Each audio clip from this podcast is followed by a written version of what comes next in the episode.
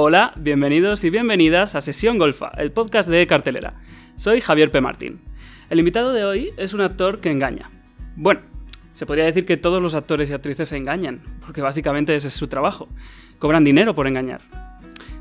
Y ahora que lo pienso, a veces también ese parece nuestro trabajo, el de los periodistas. Cobrar dinero por engañar. No debería serlo, claro. Y además, normalmente cobramos mucho menos dinero que los actores. En fin, ya estoy divagando. Digo que mi invitado engaña porque parece que está empezando, pero la verdad es que lleva más de 15 años delante de las cámaras y también sobre las tablas. Con solo 8 años se convirtió en uno de los protagonistas de Ben del Pla, una exitosa serie de TV3 que se emitió a lo largo de 5 años, duró 8 temporadas y tuvo casi 400 capítulos. Los catalanes le vieron crecer como a una versión autonómica del Carlitos de Cuéntame, con 15 años ya estaba haciendo películas y saltando a la televisión nacional, aunque su gran éxito volvió a ser en TV3, cuando se convirtió en el Paul Rubio de Merlí, uno de los personajes yo creo que más queridos de la televisión catalana y diría que de toda España de la última década. Tanto que cuando acabó Merlí, la serie dio el salto con un spin-off a Movistar Plus, protagonizado por él y llamado Merlí Sapereaude de esa serie viene ahora a presentar la segunda temporada y cuidado que viene con un giro de guion que me atrevo a aventurar va a hacer historia. Pero de momento no lo vamos a desvelar. Sapere aude quiere decir atrévete a saber, así que hoy nos atrevemos a saber más de Carlos Cuevas. Empieza sesión golfa.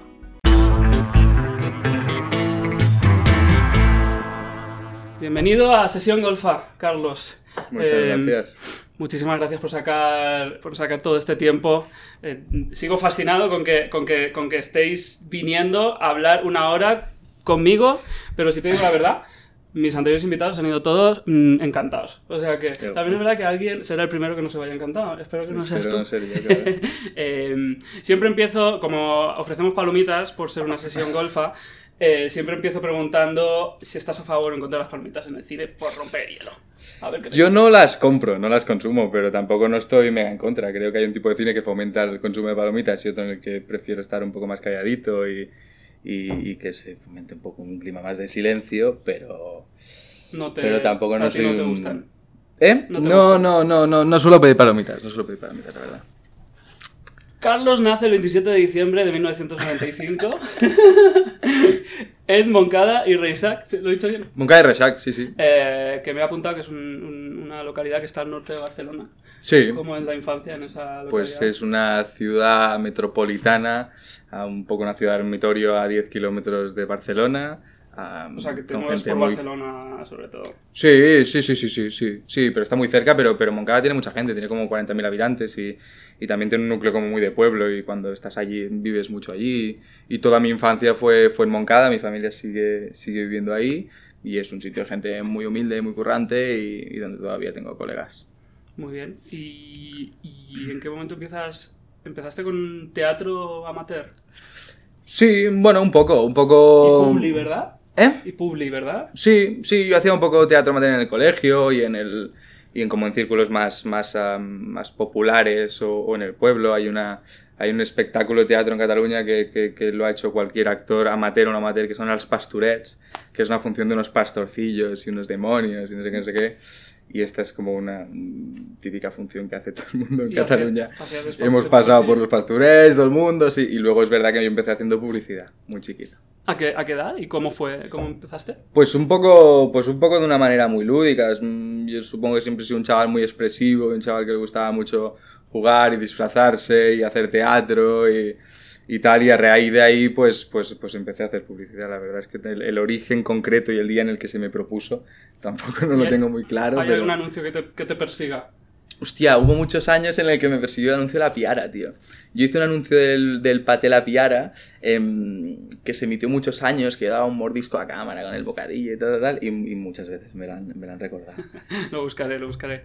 Em, en 2002 he visto, todo esto tú me puedes desmentir. Te todo. estás yendo atrás, eh, tío. No pensaba, cuando me has dicho que vas a hacer un repaso de mi carrera, no me imaginaba que No, tanto. empezamos por... eh, sí, sí. Aparte, esto, es que me ha hecho mucha gracia, porque en 2002 he visto en IMDB que hiciste un capítulo de Viva S Club, una serie de, de, de los S Club 7 que se rodaba en Barcelona. Esto es verdad. Que eso debe estar equivocado.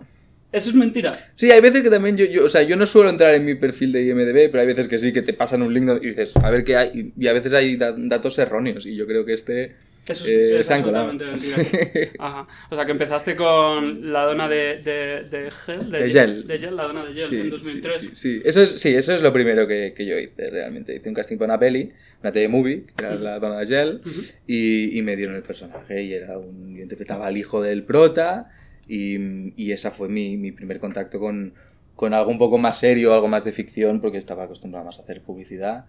Pero yo era muy pequeño, o sea, si ves un tráiler unas imágenes de eso, yo tenía siete añitos, o seis añitos, seis, siete añitos. Bueno, estabas muy peque en Ventelpla, que, que yo no la conocía. Creo Eh. que fuera de, fuera de Cataluña a lo mejor no, no lo conocemos tanto, pero fue una serie bastante, bastante un fenómeno allí, ¿verdad? Y, y grabasteis durante, durante seis años, casi tres. Mucho rato, duró como, sí, fueron seis o siete temporadas. em, al principio se, se emitían dos capítulos semanales. Era, era de prime time, o sea, no era de tardes, era de noches, pero se emitían dos capítulos semanales y luego se emitía un semanal. Y duró muchísimos años. Y a mí cuando me preguntan, ¿pero qué es Venda al Playa? Yo digo, pues un poco el Cuéntame, pero en Cataluña. Mm. No por la temática, sino por un concepto como muy, una serie muy familiar, eh, sucedía en un pueblo inventado que, que daba nombre a la serie. Y, y ahí conocí a muchísimos de los compañeros con los que luego he seguido currando y, y ahí decidí un poco, tuve clarísimo, no pude más que reconocer que yo quería dedicarme a eso, lo que para mí era un juego divertidísimo y, y, y- y una faceta muy lúdica de mi vida y yo entendí que había gente ahí que se dedicaba profesionalmente a ello, que vivía de ello y ahí yo supongo que hice el clic y dije, wow, yo quiero, yo quiero formar parte de esto tan divertido. Pero cuando empezaste no... no con- empezaste como un juego. Sí, y de, y de alguna manera estamos ahí, ¿no? En el momento en el que esto... en Yo el- palomitas. Sí, sí, que guay. Yo no voy a comer, tío, porque es que estoy con Que un no café. te gustan, no te gustan. Mm. Álvaro, Álvaro Cervantes desayunó café con palomitas y... No, es que no me extraña, o sea, Álvaro, el comer es uno de sus deportes favoritos.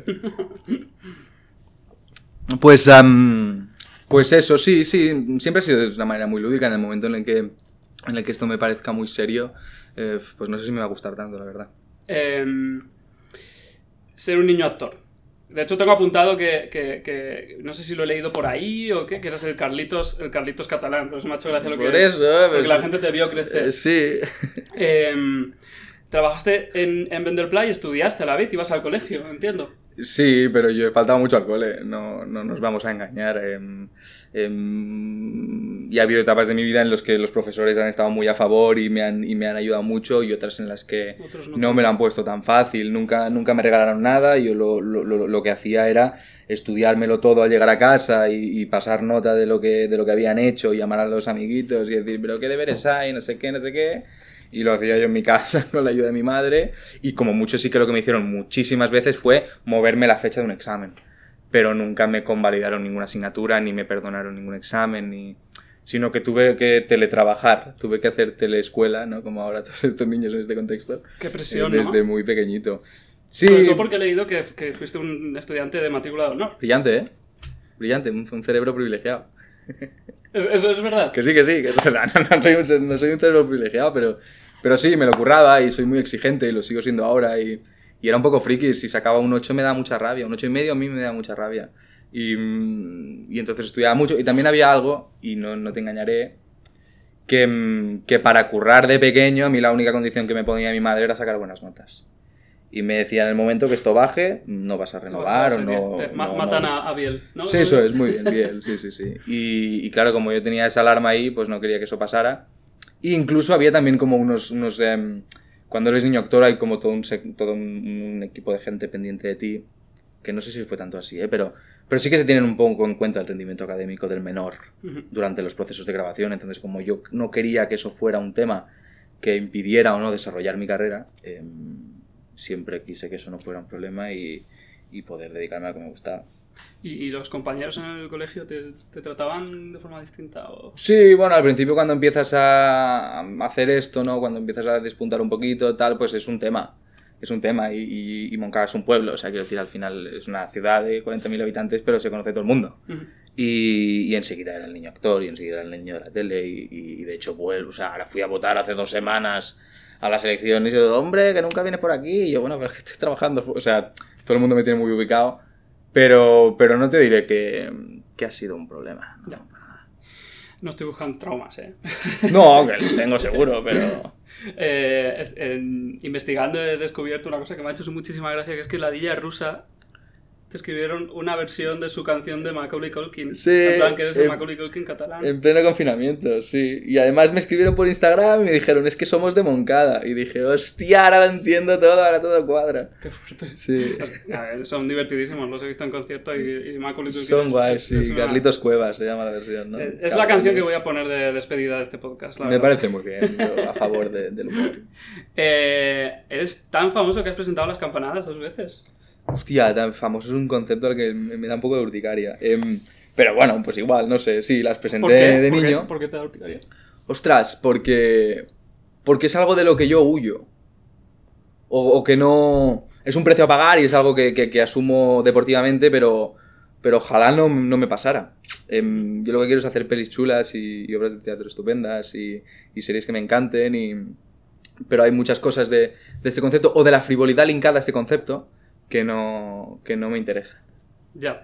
que, A ver, es que comprensible. me hacen sentir pudor, que no que fomentan un tipo también de ideologías con las que no, no estoy muy de acuerdo y bueno, como que me gusta pasar un poco más desapercibido. Mm, Bueno, no, has- no has elegido la mejor.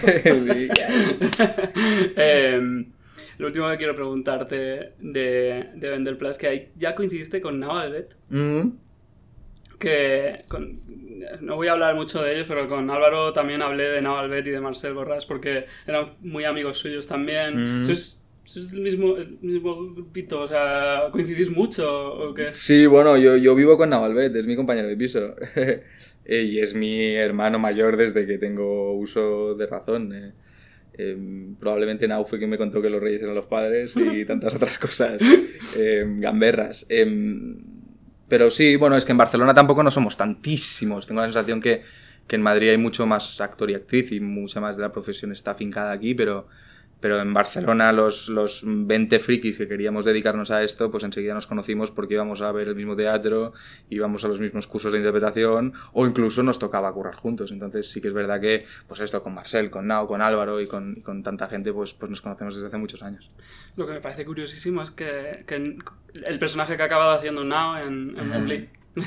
Sí, sí, muy chulo. La verdad es que mm, yo, yo muy agradecido de que lo haya hecho él. Encantado siempre de descubrir actores nuevos y de trabajar con, con, con gente mm, con energías nuevas, pero también es muy reconfortante y muy chulo trabajar con alguien con quien sabes que te entiendes. Ya. Y en, y en este personaje concreto, que ya apareció en la tercera temporada de Merlí, em, yo lo propuse a Nao directamente. Ujú. yo, yo, yo levanté la mano y dije, Nao Albet, eh, yo me lo imagino mucho.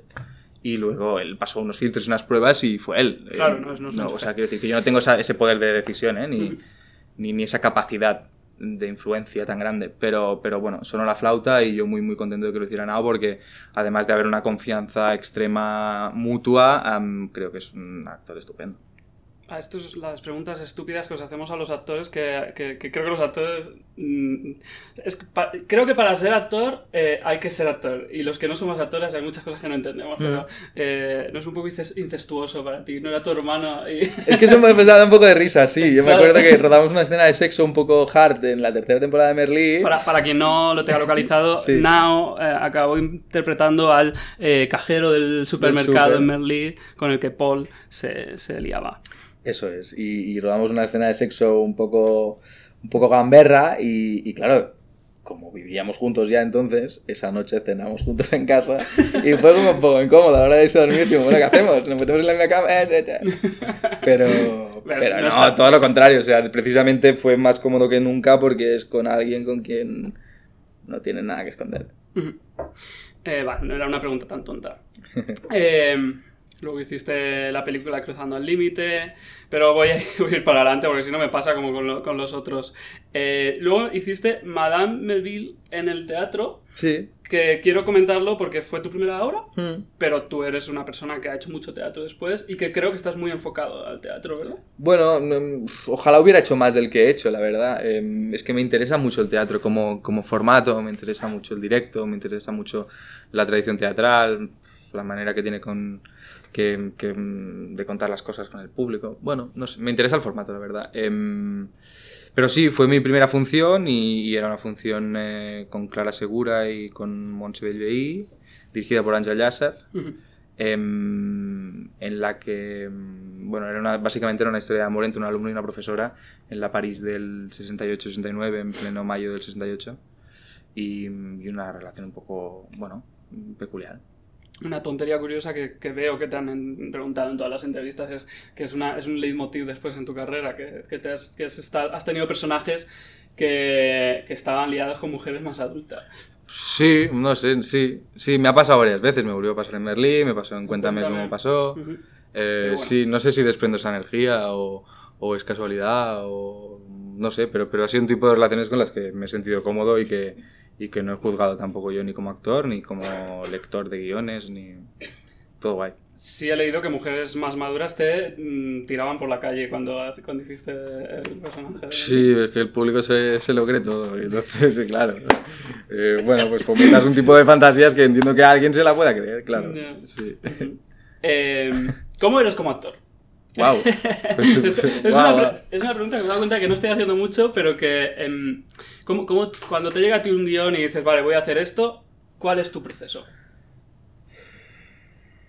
Muy buena pregunta. Eh, muy buena pregunta. Eh, pero una, una, una, pregunta muy importante que yo me hago al recibir un, un guion, al recibir un texto o una propuesta, es si yo eso lo vería como espectador. Uh -huh. Si a mí me interesa la historia que se está contando y desde el punto de vista que se está contando. Eh, entonces, pasada, esta, pasada este primer filtro, abordamos otro tipo de, de cuestiones, pero, pero creo que soy selectivo y creo que, que, me importa qué estamos contando, que, qué tipo de discurso estamos teniendo, qué queremos contar al espectador con esto, qué estamos fomentando y qué no. Creo que son preguntas que me hago y que, que quiero que, que sigan formando parte de, de mis decisiones.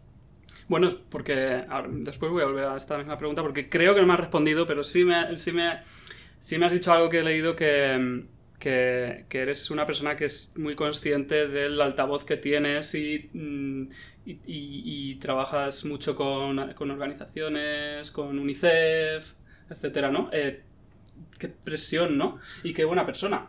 No, no buena persona es un concepto muy difuso. Eh, no, soy consciente del altavoz que se nos da y de los espacios que, que tenemos la oportunidad de tener. No me considero ni, ni, trabajo para ser un activista, pero sí que hay un tipo de causas que me parece más dignas de fomentar que otras y, y cosas que me mueven más como ya como ciudadano que, que otras, la verdad. Ya. No, bueno, pero hay, veces, hay otros actores famosos, eh, celebrities, digamos, que que dicen que ellos no tienen esa responsabilidad, que no tienen por qué tener esa responsabilidad. Sí, no, no, no, no, no, no, no, no, no lo percibo como tener un peso de, de, de, llevar una responsabilidad en la espalda, pero sí que aprovecho, o sea, para listo yo, o sea, si tengo un altavoz lo, lo, uso para lo que a mí me interesa, que en este caso es esto, ¿no? Pero, mm. pero, eh, pero no ver, me siento obligado a ello, te quería, quería decir. Ya, no, que te sale.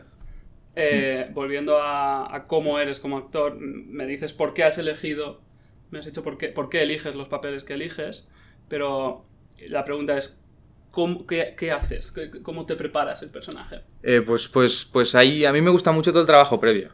Eh, que hay gente que lo considera absurdo o inútil, pero yo no sé si... Yo creo que genera un pozo y que luego esto es... Eh, todos los deberes que tú hagas antes luego se ven.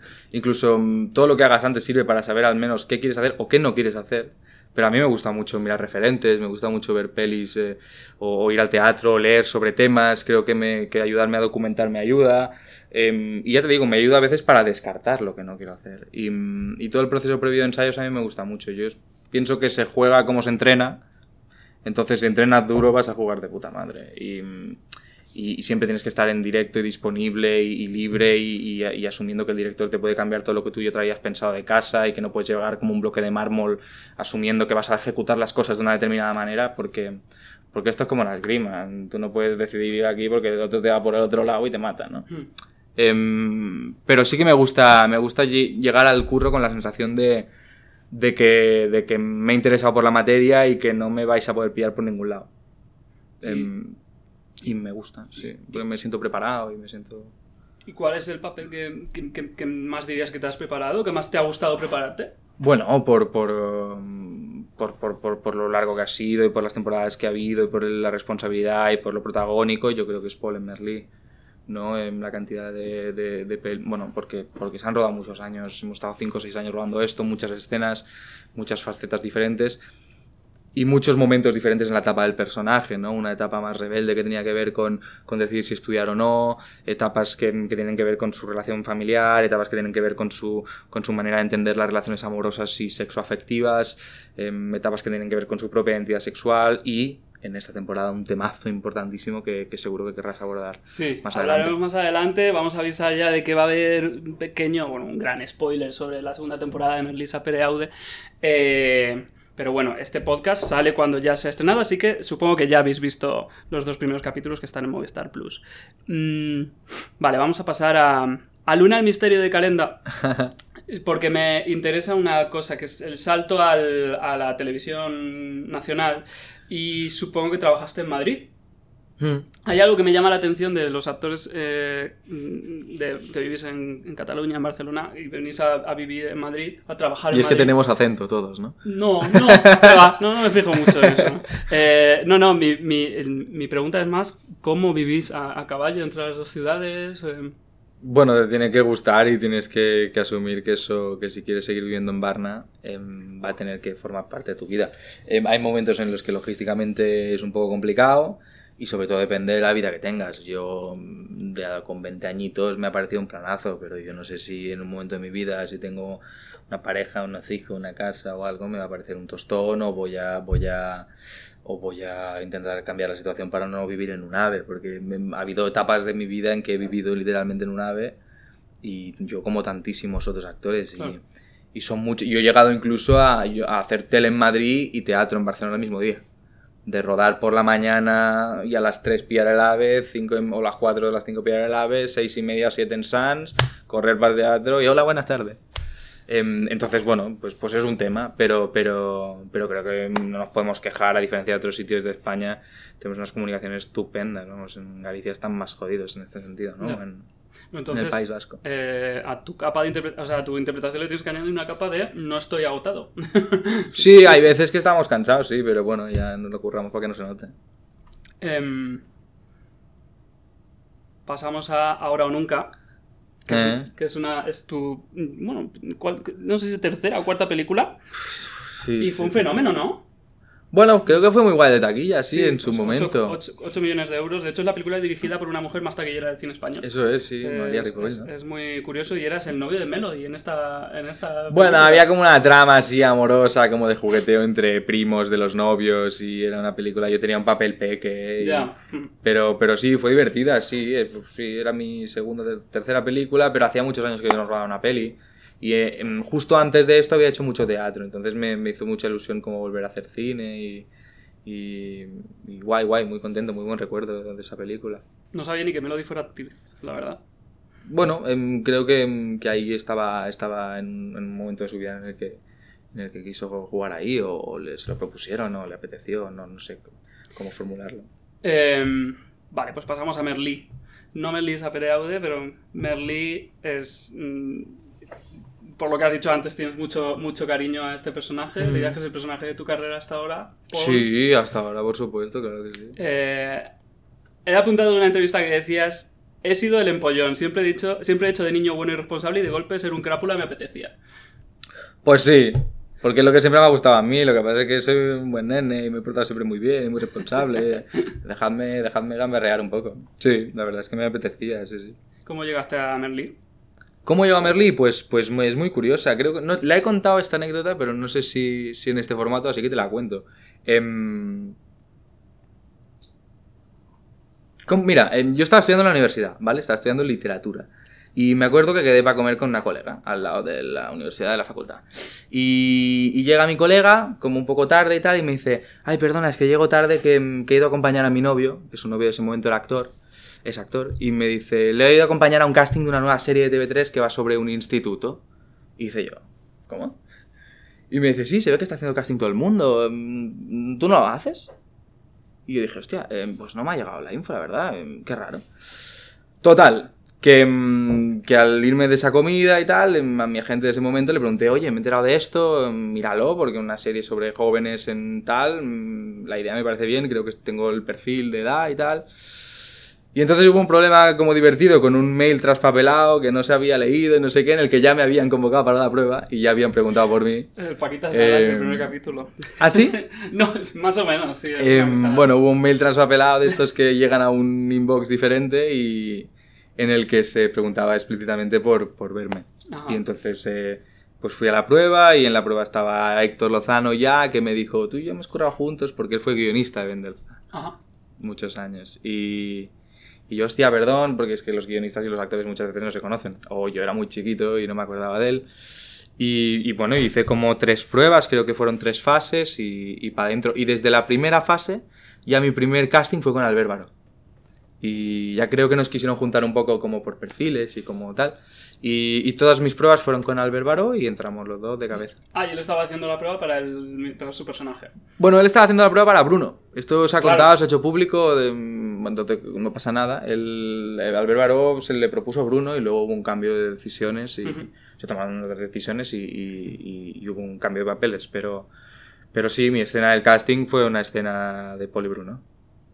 ¿Y, y cómo es Héctor Lozano? Que es que, que no lo- Fíjate, es la pregunta. eh, Eh, es que no lo, no lo Pues conozco. tráelo aquí, un señor muy discreto y un señor muy inteligente y, y- y- que escribe muy bien y con un carácter muy, muy particular y, y bueno, muy suyo, tiene un, tiene un carácter concreto, pero nos, hemos, bueno, nos conocemos desde hace muchos años y, y creo que nos entendemos bien y que nos conocemos mucho y, y tenemos una relación de hace muchos años. En el rodaje él estaba muy presente.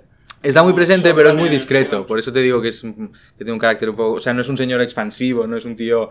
em, es muy observador y, y- y sabe cuándo tiene que decir las cosas y es muy consciente de cuándo dice las cosas. Em, pero, pero como actor, yo he agradecido siempre mucho su presencia en set. Es, es, para mí era muy excepcional y creo que lo sigue siendo que el, que el ideario, que la cabeza pensante, que el creador de la serie estuviera en set y, y- y presente en, en el rodaje, porque hay muchos momentos en los que igual he sido yo quien siempre más la ha preguntado, porque es bueno, tienes ahí a la JK Rowling, pues Harry Potter le dice, oye, aquí Harry, ¿por qué hace esto? ¿no? Entonces él te contesta porque lo ha escrito y sabe de dónde viene y, y yo, y a mí es una figura que me va muy bien. ¿Qué tipo de preguntas puedes hacerle a Héctor? Eh, pues, pues, pues, pues muchísimas. Pues si, si en este momento cuando el personaje dice esto ya ha tomado la decisión o no, si esto esconde una segunda emoción, si después, si aquí quieres que ya te enseñe que luego va a venir esto, nos lo guardamos, o si, bueno, muchísimas, muchísimas cosas que, en- que en- a la vez de, o sea, en el momento de plantear una secuencia mm, son dudas que aparecen. Hay algo que me llama mucho la atención de Merlí, yo creo que una de las claves de, de- de lo bien que, que ha funcionado es eh, lo, lo fresca que suena y lo natural que suena. Qué guay. ¿Eso está en el guion o, o- mm, o- es también un trabajo de, de- de los actores? Em, el hambre y la gana de comer un poco. ¿eh? Em, Héctor estaba desde el principio muy abierto a que nosotros usáramos lenguaje propio y un slang barcelonés del 2015 y estaba muy abierto a... Yo me acuerdo muy al principio que él estaba como con la oreja muy atenta y nos preguntaba, ¿cómo decís cuando os emborracháis? ¿Cómo decís cuando folláis? ¿Cómo decís...? Porque cada generación usa su argot, ¿no? Y eso sí que se incluyó muchísimo en la serie, nos, me- nos dejaba meter muchísima cuchara. Yo he metido unas gordísimas en Berlín, gordísimas. Vamos, de mis colegas de Moncada, de esta la meto por mis huevos y, y la metía. Y, ¿Cómo claro, cuál? No, no te acuerdas. Sí, sí, bueno, bueno. Sí, bueno, a ver, yo tenía un colega que cuando marcaba goles en el colegio decía vamos toro y lo celebraba y yo la he metido en Merlí 12 veces. Y mi actor le hizo gracia a esta y otras tantas que yo propongo, porque yo como propongo tanto, la mitad me dicen que no. O el 80% me dicen que no, pero como soy tan pesado hay un 20% que me compran, entonces ha habido muchos que se han colado. Pero, pero sí, hubo, hubo mucha propuesta por nuestra parte y mucha escucha por parte de Héctor. Y sobre todo más en Merlí, ahora creo que la, que la serie también al ganar madurez también nos hemos ido limpiando de un voluntariamente de un argot o de un lenguaje un poco más eh, juvenil. Em, algo que me gusta mucho de, de Paul es que es un personaje, mm, supongo que bisexual. eh, yo creo que él está en contra de las etiquetas, ¿no? Paul Mm. está en contra de las etiquetas, pero a mí me parece que es visibilidad para la bisexualidad, que es una cosa que falta Mm, también pienso. muchas veces. Eh, y, y- y estoy muy preocupado por su relación con Bruno. Quiero decir, yo bueno. supongo que esto debería guardarlo para Merlí Sape de Aude, pero Ya. con el final de, de- con el final de Merlí, Y, y ahora en este, este principio de la segunda temporada, mm, yo creo que todo el mundo te va a preguntar qué coño va a pasar con Bruno. Pues como sé que me lo vais a preguntar, yo remitiré todas mis preguntas al creador de la serie, que es quien, quien toma la decisión de lo que pasa y lo que no pasa. Mm, Es verdad que Bruno no estará en esta temporada, en esta segunda temporada. Bueno, la vida da muchas, muchas vueltas. Eh, ¿Qué tal Francesco ella? Bien, estupendo. Os señor- enseñó mucho cómo leía a sus alumnos. Sí, yo, yo, sí, yo, yo le miraba muchísimo. No me quedaba otra porque nos dio muchísimas clases, ¿no? Eh, y había muchas secuencias de aula donde él hablaba y nosotros éramos espectadores y teníamos una frase solo y pensábamos, hostia, cuánto texto tiene el cabrón, qué bien lo hace. Pero sí, yo tuve mucho tiempo para mirarle y creo que mirando se aprende mucho. Em, por eso me gusta mucho ver cine, ir mucho al teatro y leer mucho porque creo que, que, que se aprende mucho mirando. Ujú. Y Y un señor, perdona, hay un señor muy generoso, es que no me voy a cansar nunca de, de, de enjabonarle. Es que es maravilloso y es un buen tío y es un tío campechano y no es un flipado y, y es de tú a tú y te escucha y te enseña, pero no es paternalista y está orgulloso de ti cuando te van bien las cosas y es un tío estupendo. ¿Y todas esas escenas de, de las aulas eh, estaban muy guionizadas o...? Súper, de arriba abajo. Sí. Sí, O súper. sea, no era un ambiente de, de improvisación. No, no, no, para nada, para nada. No, nunca lo ha sido, pues no. No, porque no, no, no, no, no creo que no, no, no ha habido nunca el tiempo de, de- de que se... Eso requiere mucho tiempo, ¿eh? Ya. Porque hasta que sale algo bueno en una impro, uf, hay mucha paja, ¿eh? Pero, pero no, no, estaba todo muy organizado y el trabajo era eh, por parte de dirección y de actores de hacer eso tremendamente creíble. Y creo que es algo que se consiguió en, en, en muchos de los casos. Sí, sí, claro. No, por eso te lo preguntaba, Pero- porque precisamente esa frescura y esa naturalidad también a veces da la sensación de que, de que está ocurriendo. ¿Formasteis mucha piña? Supongo que sí. Sí, ¿no? Tanta sí. gente joven. Sí, era muy buen casting, yo creo, el de Merly. Sí, sí, sí, sí. Hombre, estuvimos mucho rato juntos, tres años. Creo que también emocionalmente fue un proyecto importante para nosotros, porque era un momento, una etapa de formación de nuestra vida, ¿no? Con 18 añitos, yo tenía 19. Yo era, yo, yo, yo, yo era de los más pequeños, pero bueno, 19, 20, 21, hasta los 23, 22, mm, algo así. Em, sí, es una etapa de formación, es una etapa en la que estás apostando por tu carrera, es una etapa que estás decidiendo a lo que te quieres dedicar. Entonces formar parte de un proyecto que encima es chulo y que va bien a nivel de público, en que tiene un discurso bonito. Estábamos todos muy motivados y, creo que, que vivimos muchas cosas. eh. Y obviamente dentro del grupo hay con quien es más colega o con quien menos o con quien es más compañero, pero, pero yo creo que siempre había una cordialidad. Y supongo que formar parte de un fenómeno así también une, ¿no?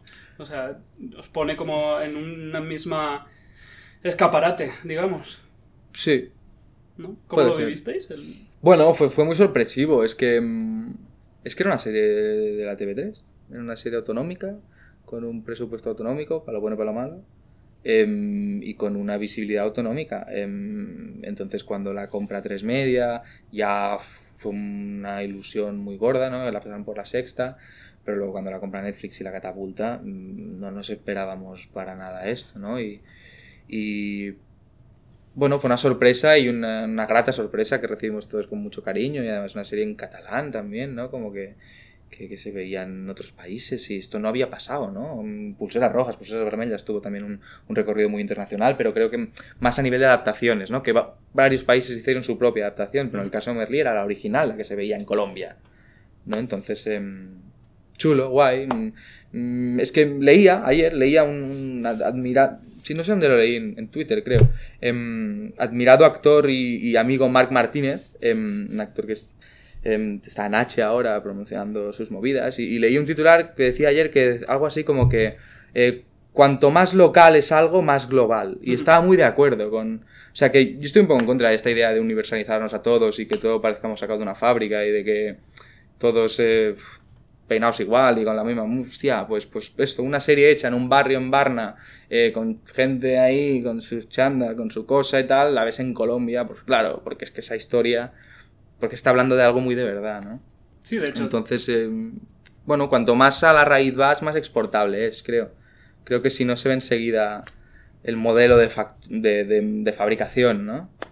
Sí, lo que iba a decir era que mm, algunos de los éxitos mayores del cine español de los últimos años, tanto en thriller, en plan eh, Grupo 7, que era muy sevillana, como comedias, ocho apellidos vascos, es- era muy, muy de vascos, yo creo que es un poco, un poco la clave. Y en. eh, si te digo la verdad, yo vi Merlí en Netflix estando de visita en Barcelona. Ah, mira.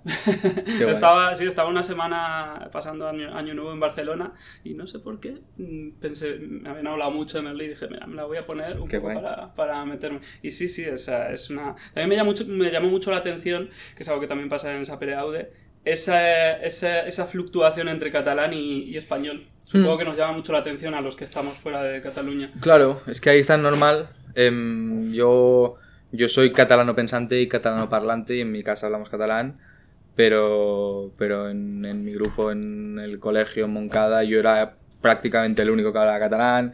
En este fin de semana quedé para comer con, con gente de mi barrio toda la vida de Moncada y en la mesa eran los dos idiomas todo el rato y, y, y yo siempre lo, bueno, lo vivimos con mucha naturalidad, la verdad. Y, y, y es verdad que han aumentado el número de matrículas en la carrera de filosofía por la, por la serie? Eso, eso oímos y leímos. Lo que pasa es que tampoco sabemos cuánta gente abandonó la carrera en el primer año al darse cuenta de que eso no era Merlí. Esto no, no hay un profesor como Merlí. Aburridos. ¿Qué tal tú en la universidad? ¿Tú has terminado la Bien, carrera? no he terminado, no he terminado. Yo estudié. Es difícil. Sí, porque. Y no por falta de motivación, ¿eh? Sino porque tu carrera profesional te lleva hacia un lugar que si estás rodando en Segovia no puedes presentarte un examen en Barcelona. ¿sabes? Pero, pero me encantaría seguir Estudias y. literatura. Sí, literatura. Literatura. Em, literatura secas, porque la gente me dice catalana castellana, digo no, estudios literarios. Es la antigua literatura comparada, que básicamente se estudia la literatura por contextos y no por lenguas. Em, No elegiste la carrera por las salidas. Como, como Paul tampoco ni para hacerme rico, no, no, sino para, para saber más cosas del mundo. Y, y de hecho, espero algún día volver a matricularme y luego estudiar otra y seguir leyendo. Y, y me interesa, me interesa, la verdad es que me interesa. O sea, que eso sí lo tienes en común con Paul. Sí, y creo que también es, eh, tiene mucho que ver con mi trabajo como actor, o ya no sé si como actor, sino como, como creador, o como... Me, me gusta saber mm, de dónde viene nuestra tradición literaria, me gusta saber por qué seguimos contando el mismo tipo de historias, quién las ha contado antes, de qué manera, cómo se cuentan en según qué lenguas y contextos. eh. también pensaba que cuanto más hubiera leído, mejor sabría interpretar a personajes y más referencias tendrías y mi inteligencia emocional se ampliaría y mis conocimientos y luego mentira. No. luego acción, este no me sale, me, me he equivocado. Pero, pero bueno, yo me lo paso bien mientras lo hago. Creo que hay que vivir para tener inteligencia emocional. También. Creo que llega con una edad. Y digo creo porque no tengo la menor idea de momento. No te ha llegado a ti, ¿no? No, no, no me ha llegado. No, que va. Eh, de hecho, he leído que, que- que- que- que quieres llegar a ser director de teatro en algún momento. Bueno, no, no, no sé si de teatro. De hecho, de teatro es un formato que me da muchísimo miedo porque me parece tan difícil. Eh, pero sí que. Sí que estoy seguro de que me, me- me gustará dirigir. Em, no sé si me atreveré o tendré la oportunidad o no sé a qué edad me va a llegar esto o si querré que me llegue joven o no. Pero yo creo que es una- un paso, bueno, es una pulsión al menos que yo tengo y creo que es un paso muy natural en el actor. Cuando te han dicho muchas, muchas veces cómo tienes que hacer las cosas y muchas veces estás de acuerdo, pero la mayoría no, eh, pues llega un momento que dices, ahora lo cuento yo, como yo quiero y ahora pongo la cámara aquí porque creo que tal y ahora... Y a lo mejor lo haré peor que el que me dirigió, pero, pero hay una pulsión en mí de querer contar cosas. Esto me lo decía Candela también, que ella, es- ella se siente muy bien siendo la, la herramienta de otros directores, pero también estaba deseando, ahora va a hacer una serie y ponerse a dirigir y contarlo ya como ella Mm. quiere. Y no, y no tengo las capacidades, ¿sí? ni tengo los conocimientos. O sea, yo es que ahora mismo dependería totalmente de un director de fotografía porque no, me saltaría el eje todo el rato. ¿no? O sea, es que eh, creo que tengo que aprender muchísimo, incluso ponerme a estudiar, pero, pero sí que tengo la pulsión, o sea, yo estoy en rodaje y voy pensando, esto lo haría diferente, o esta decisión, o esto, ¿ves? Esto me gusta. Bueno, mm, me sale, o cuando veo una peli pienso, ¿por qué has puesto esta música, tío? No... O sí, o qué guay que hayas O puesto, sea, que pero... también es un poco crítico, ¿no? De, de, de, de- Sí, soy, sí, haces. soy- pero soy, sí, soy muy exigente, pero creo que eso es lo que me mantiene de pie, ¿no? Y lo que hace que no me canse y que, y que, y que quiera más. Y... Sí, soy, soy un tío ambicioso, sí. Y no es frustrante. Todo el rato, claro, sí. Claro, y expectativa es igual a frustración. Eh, pero la- el trabajo está en aprender a, a gestionar la frustración, ¿no? O convertirla, convertirla en un motor de ganas para aprender otras cosas. O, o no fustigar, o sea, también hay el, el síndrome este que nos pasa tanto. Ahora a mí me pones una secuencia de hace cinco años y es que no la quiero ni ver de la vergüenza que me da. Y probablemente en ese momento me gustaba, ¿eh? Pero claro, vas creciendo y vas aprendiendo cosas y dices, madre mía, pero esto, ¿a quién convencí con esto? Hmm. Y... Yo creo que es sano eso. A mí me pasa con, lo, con los artículos que yo escribo. Claro. Vuelvo tres años Claro, después, claro. bueno, vuelvo un mes después. Por eso no me gusta volver, ¿eh? No me gusta... No me gusta volver a, a ver las cosas que he hecho. Incluso hay cosas que, o sea, las veo... Te juro que hay cosas que las veo por respeto a mis compañeros y por nada más. Porque no digo, "Uf, pero ¿para qué? Si te vas a poner de mala hostia. Y ya lo has rodado, ¿no? Y ya está. Y tú no... Con... Al final... em, no, no tenemos tanto control sobre lo que hacemos en el audiovisual los actores. Los bueno, en el teatro no. tampoco, ¿no? Pero en el audiovisual específicamente Ujú. que te pueden montar la toma anterior con la toma 3, con la toma 4, y ahora te pinchan otro, ya te ponen música, ahora no sé qué, y ahora... Es que estamos a merced de, de tantísimas cosas. O sea, tú tienes una capacidad de decisión en, en la construcción de tu personaje, pero incluso estás dirigido. Y hay momentos en los que estás ejecutando directrices en las que estás en contra. Pero dices, bueno, yo ya lo he peleado, ya he dicho mi opinión, me están diciendo que no, pues acatar, porque al final es- hay un director, ¿no? Pero... O una directora, pero... mm, pero sí, hay, hay muchos filtros hasta que eso ya está montado y, y, y no, no- no podemos decir tanto al final. Y te lo comes. No... Sí, pero guay, o sea, ya sabemos a lo que se juega, pero... Pero, pero sí, sí, que hay, que pasan, hay muchos filtros. Vamos a saltar a Cuéntame. Eh, de Cuéntame hay algo que me gusta mucho que es tu relación con Ricardo Gómez. Eh. Porque él me lo contó. Con Ricardo hemos hablado muchas veces y, y me dijo que, con- que contigo fue tuvisteis amor a primera vista. Eh, yo estaba saliendo del camerino.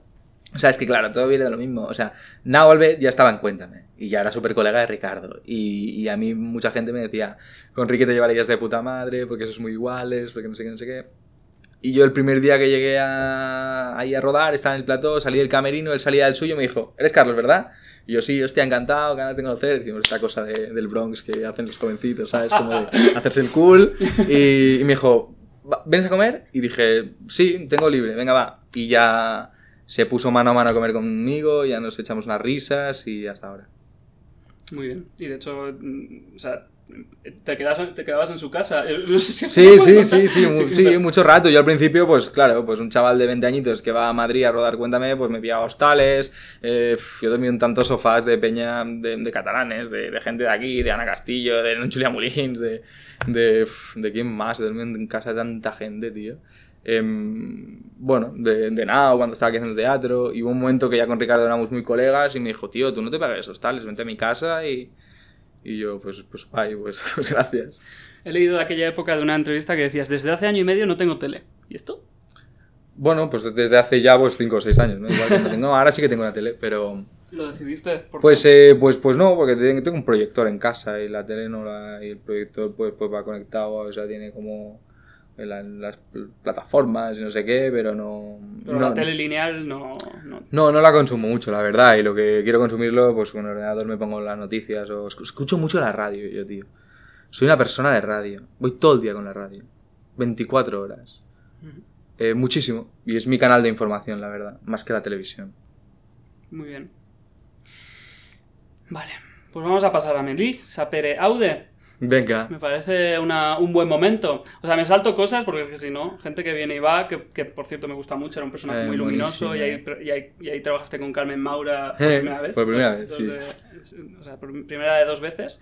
Pero sí, vamos a, a Merlí que nos quedamos sin tiempo. Eh, la segunda temporada. Vamos directamente. Venga. Mm, Habéis rodado con COVID, ¿no? Hemos rodado con COVID. Sí, el COVID Cre- cre- retrasó el creemos, rodaje. creemos que el COVID es, es, es verdad, ¿no? Es, es, cierto. Sí, sí, yo no, no soy nada negacionista. No, esto viene, esto viene por, por una broma Sí, sí. de antes, De antes, sí, oyentes. sí. Eh, no, no, claro, claro que existe. claro que sí. Sí, hemos rodado con COVID. De hecho, el rodaje, o sea, el- de hecho, la situación retrasó el rodaje un par o tres de meses. Eh, yo me tuve que ir a terminar un rodaje que estaba haciendo fuera, en Italia, y, y- y luego, bueno, sí, rodamos en agosto, septiembre y octubre. Merlí, sí. El rodaje de Italia, mm, perdón, un, un inciso, era Leonardo. Sí. Eso, eso ya está rodado. Eso está rodado y a punto de estrenar, que se estrena el mes que viene. Vale, a ver si luego da tiempo a pasar. Vale. Merlí, ¿y cómo, ¿y cómo es rodar con COVID? Además, es que estaba, estaba viendo los dos capítulos, los dos primeros de la temporada, y hay tantos extras. Yo Sí. pienso en toda esa gente, tienen que hacerse PCRs, eso vale dinero, o sea, es muy fuerte. Sí, eh, bueno, hay todo un diseño. Respondiendo a tu pregunta, ¿cómo es rodar con COVID? Un horror.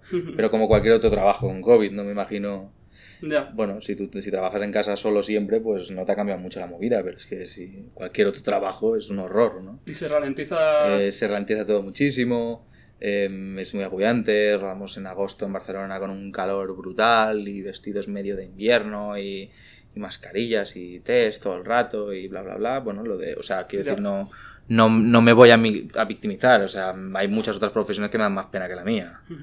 Em, o que me parecen mucho más eh, frustrantes este tipo de condiciones de trabajo. Y respecto a lo que comentabas, pues hubo un diseño de, de, de- de riesgos y de protocolos que, que asumió una empresa de riesgos laborales y que concibieron unas medidas para, para tener un entorno seguro y, y, bueno, hay muchos protocolos y muchos, muchas cosas a la hora de entrar y salir y las comidas y separaciones y distancias y, y bueno, y raro, muy raro. Vale, aquí va el spoiler. No es spoilers, si ya has visto los dos Ah. primeros capítulos. Eh, me parece muy fuerte, muy fuerte el giro. Me parece muy guay, pero bueno, vamos a hablar de ello. Eh, Paul contrae el VIH al final del... Bueno, lo- en realidad ya, lo- ya, ya, ya, era portador de VIH, descubrimos, por el personaje de Navalbet, que, que me hace aún más gracia. Tu Sí. hermano de tu primera serie Sí. te ha pegado el VIH. ¿Quién le iba a decir, en, eh? en Merlí. Sí. ¿Qué, qué, cómo fue recibir esos guiones? ¿Te, te avisaron antes? ¿Te avisó... Lo descubrí yo, tío.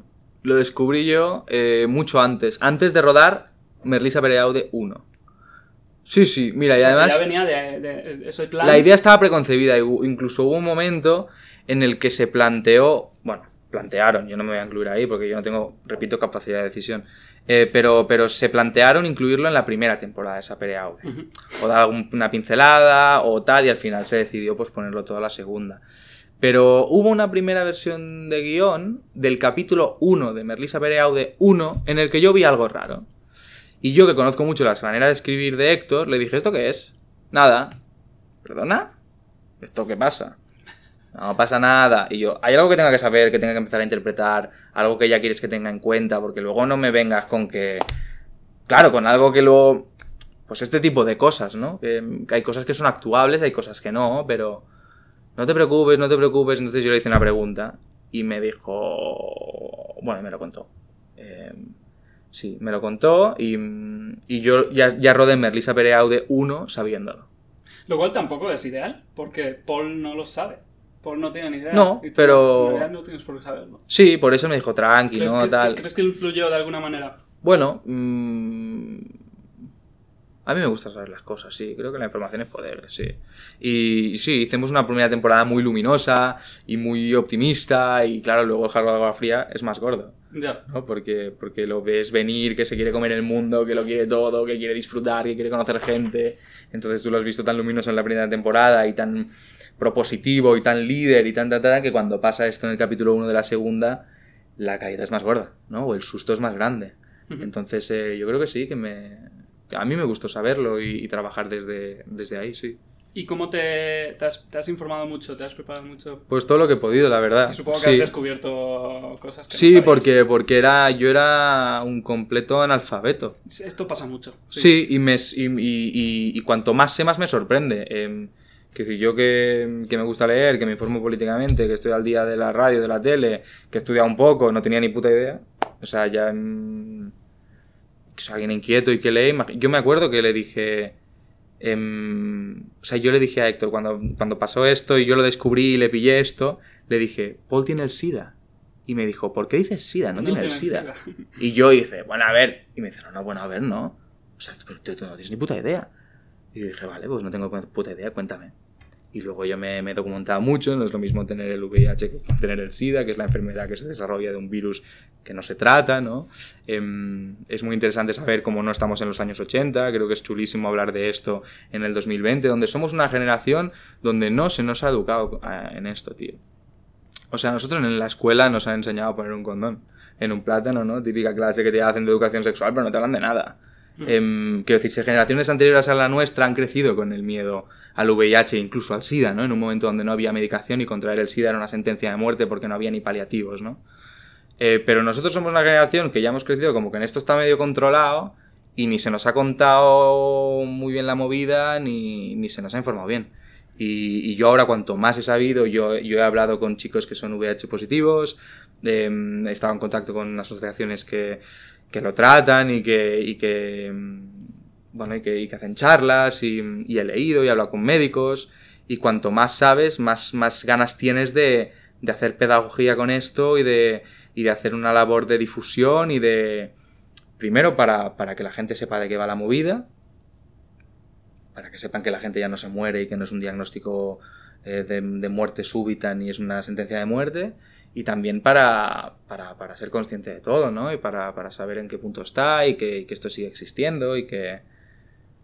Bueno, creo que es, que es chulo, la verdad, em, También tiene, que se hable de esto. también tiene el VIH un estigma que yo creo, esto lo digo sin saber, por eso lo he visto Sí, sí. en los dos primeros capítulos, eh, que trataréis. Es el, el estigma de vergüenza, de tal que supongo que Paul pasará por ese, por ese proceso. Y esto es muy importante. Yo, yo ya te digo, eh, cuanto más he hablado, más me han contado, más sorprendido me quedo y, y a, cada, y a cada dato menos estigma tengo, ¿no? O sea, yo ahora mismo no tengo ningún estigma, ¿no? No, no, estoy estigmatizando nada de esto, pero, pero, pero wow, está en otro lugar, tío, y hay, y hay que hacer una, una difusión brutal de estos conocimientos porque, porque la medicación está tan adaptada, o sea, y tan, tan avanzada que tú te puedes convertir en indetectable, intransmisible y no pasar el virus a nadie, pese a que lo tengas, y podrías incluso tener relaciones sexuales sin preservativo y no contagiar a nadie. Así está a día de hoy la movida, según tengo entendido, y si nadie Sí, me corrige, sí, ¿no? yo ta- yo estoy informado. Em, entonces, wow, claro, esto yo no lo sabía y tantísima gente no lo sabe. Entonces, eh, Lo que le pasa a em, Paul. Ay, ay, me- es muy chulo el me punto gusta, de mucho, partida. me gusta mucho cómo está rodado. Eh, Qué guay. Todo ese shock, ¿no? O sea, qué no sé si, si, si, mm, lo, lo planteaste de forma distinta, pero veo como la cam... cambian, cambian los planos, de repente como hay más planos aberrantes. No sé si, no sé si mirasteis eso, me lo estoy inventando. Bueno, miran ellos, yo repito, yo, yo interpreto lo que me dicen, y, y- pero sí, era, es una propuesta de dirección por parte de Menna Fité, el director. em, eh, yo me acuerdo que él tenía, tenía, él tiene unos guiones como más chiquitos, se imprime una versión en lugar de tan grande, más peque, y me acuerdo que cuando traía, traía, traía el guion del capítulo 2, él ponía en la portada, ponía, Paul está en una burbuja. Lo tenía como, como, sí, como subrayado, ¿no?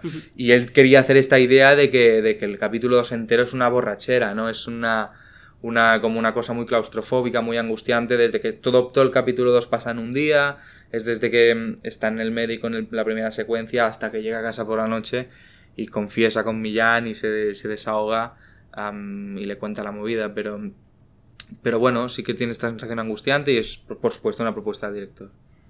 Y se pega mucho la cámara a tu cara, creo recordar. Sí, y tal. sí, sí, sí, sí, yo me acuerdo que había, había, habían planos había secuencias de rodar que eran un poco incómodas porque yo tenía la cámara aquí con objetivos muy angulares y, Mm. y a veces no veía a los actores porque tenía la cámara delante y me hacían mirar a marcas o directamente no mirar y Menda me decía confía, confía y, y- y yo tenía ejercicio de, de confianza que creo que, Está muy que bien. está muy bien. Por contraste he leído que dice Héctor que es una temporada luminosa, que es algo que no sé, no sé si... Sí, sí, yo creo que, que se toca a fondo muy pronto para, para empezar a salir hacia arriba, ¿no? Y, y de hecho creo que la lectura de la temporada es una desestigmatización del VIH, ¿no? Eh, y creo que, que- que lo que le pasa a Paul, la, la manera que tiene de gestionar esta noticia, que al principio no negaremos que es un jarro de agua fría, eh, termina en un punto muy diferente en cómo empieza la temporada. Qué importante, porque yo creo que es una, otra de las claves del, del fenómeno Merlí y, Mm. y ahora el spin-off es cómo ha tratado un montón de temas muy, muy importantes de forma muy natural esta serie. Eh, pues vamos a ir, a ir acabando. Eh, no, quiero hablar, creo que quedan unos minutos, quiero hablar de Alguien tiene que morir, Ah, que es una, una serie que también está muy bien. está muy bien. Mm, y que tu personaje es súper interesante. Es chulo, ¿eh? Lástima que me maten y no me pueden hacer un spin-off, ¿eh? ¿Cómo? Lástima que me matan y no me pueden hacer un spin-off. Ah, al final, sí, sí. No, es que me estaba acordando de la escena en la que te, te- se intenta matar él y... Ah, y- chula, no. chula, difícil. ¿eh? Eh, ¿Cómo te preparaste ese personaje? Eh, pues, pues, em, pues trabajando mucho con Manolo Caro y con Alejandro Speitzer, que es mi amigo, actor estupendo y era mi vecino durante la producción. Estábamos viviendo en el mismo edificio. ¿Dónde y, se rodó? mm, En Madrid. Se rodó en Madrid hace un año y pico. En, en la Madrid de la prepandemia, justo. Y, mm, y bien, bien, pues, pues, pues intentando entender em, el contexto y, y- y cómo era este tipo de gente de esta clase social tan concreta, de este círculos tan concretos y, y currando y estando, intentando estar. Al final es lo que te digo, o sea, a mí me gusta mucho el trabajo de preparación, pero al final luego el curro va de estar ahí, disponible y atento y jugando y, y, y mirar los ojos a que tienes delante. Y el Leonardo, eres Salai. Sal ahí. que es Dime. amigo de Leonardo. Sí, Que sí. es Aidan Turner. ¿Cómo? eh, ¿Lo habéis rodado en inglés? Sí, en inglés, en inglés. Sí, sí, en inglés. ¿Y qué? Por- Pues por bueno, eh, no, puedo describir su bien, cara a bien, los no, muy bien, muy contento, muy contento. Eh, pues, pues me pasó una cosa muy divertida, que me dijeron, una serie de inglés, y yo, ah, claro, yo sé mucho inglés. Y llegué ahí, claro, eran todos británicos, el director de foto, el director, los actores, no entendía nada. Porque claro, luego están los acentos, ¿no? Y una cosa es el inglés que tenemos nosotros de turistas y la otra es que se pongan a hablar de cine, de cosas, no sé. Pero aprendí muchísimo inglés y al final me sentí muy, muy cómodo currando en otro idioma, la verdad, y muy bien acompañado. Y Aidan es estupendo, y Freddie Highmore es estupendo, y, y la gente que hay en la serie es estupenda. Y, y yo interpreto a Sarai, que es como un, un chaval de la calle, una rata callejera que, que, que termina siendo un discípulo, un- una mano derecha, un ayudante de Leonardo da Vinci. Y tenían una relación... No, ¿No? No, no, eh, es una, una especie de relación eh, eh, platónica, como una idea de, como una especie de muso. Sí que es verdad que al fin, que, que la relación parte de una admiración de la belleza por parte de, de Leonardo hacia mi personaje, pero, pero es una cosa como más eh, metafórica. Muy bien. Pues no sé si me quieres contar algo más. o te Hijo mío? ¿para qué quieres preguntarme? Es que me- es- siempre acabo así y... y Sí, bueno, te contaré, eh, toda la entrevista tocándome la que llevo estas barbas horrorosas porque estoy preparando una nueva cosa, un nuevo personaje que no te puedo hablar y es- o sea, no, no te lo puedo contar. Un personaje Pero con porque barba. si, si alguien dice, ¿pero qué haces este con esta barba tan ridícula? Es por curro que me han dicho, no te la toques hasta abril que ruedes y ya veremos qué hacemos con tu barba. Bueno, estarás acostumbrado a esos cambios porque Sí, me gustan un poco, me gustan, sí, me parece. te ayuda a meterte en el personaje. Y a ellos a verme en el personaje también. Muy bien, pues eh, nada, muchísimas gracias por esta conversación. guay, pues me ha encantado, he estado a gustísimo y me has contado muchísimas cosas de lo que es ser actor. Que... Eh, ¿Cómo te ves dentro de 10 años? Con eso voy a terminar. ¿Cómo me veo dentro de 10 años? Pues, pues, eh, mira, dentro de 10 años me veo profundamente interpretando los personajes que me apetece y formando parte de los proyectos que me interesan. Y, y espero que sea así y espero que, que cada vez pueda hacer cosas más chulas y, y donde, donde me sienta más cómodo y, y asumir responsabilidades, que es algo que no, que no me da nada de miedo. Y me veo tranquilo y feliz y guapísimo y, y tranquilo. Muy bien, seguro que se cumple. Qué guay, gracias. Muchas gracias, Carlos. A ti. Carlito Cuevas, Carlito Cuevas, Carlito, Carlito, Carlito Cuevas, Carlito, Carlito, Carlito Cuevas, Carlito, Carlito, Carlito. ¡Hábitos! Pues eso ha sido todo en esta nueva sesión golfa. Como había prometido, estáis escuchando la fantástica canción de Macaulay Culkin versión Carlos Cuevas de la Dilla Rusa. Con este temazo os dejo y nada, mm, gracias por escucharnos. eh, espero que estéis suscritos, ya sea en Spotify, Evox, Apple Podcast, YouTube, mm, creo que no hay más. Eh, dejadnos comentarios si podéis, por favor, dejadnos comentarios, decidnos todo lo que os parezca, si es bonito. Si no es bonito, no hace falta, no lo podéis quedar para vosotros. Gracias por escucharnos y hasta la próxima sesión golf.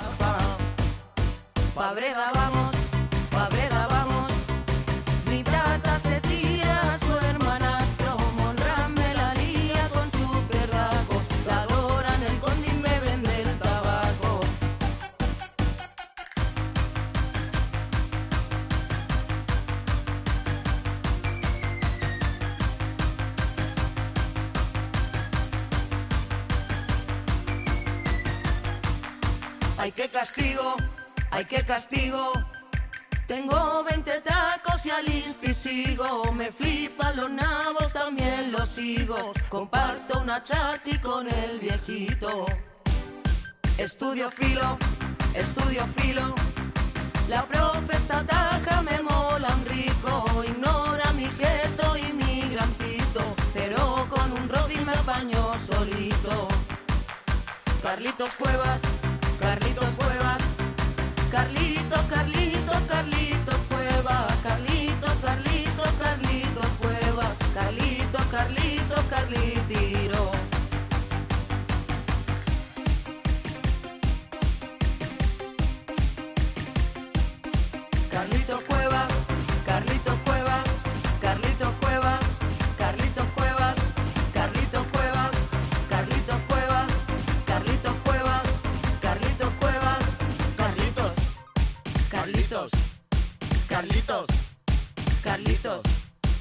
Cuevas.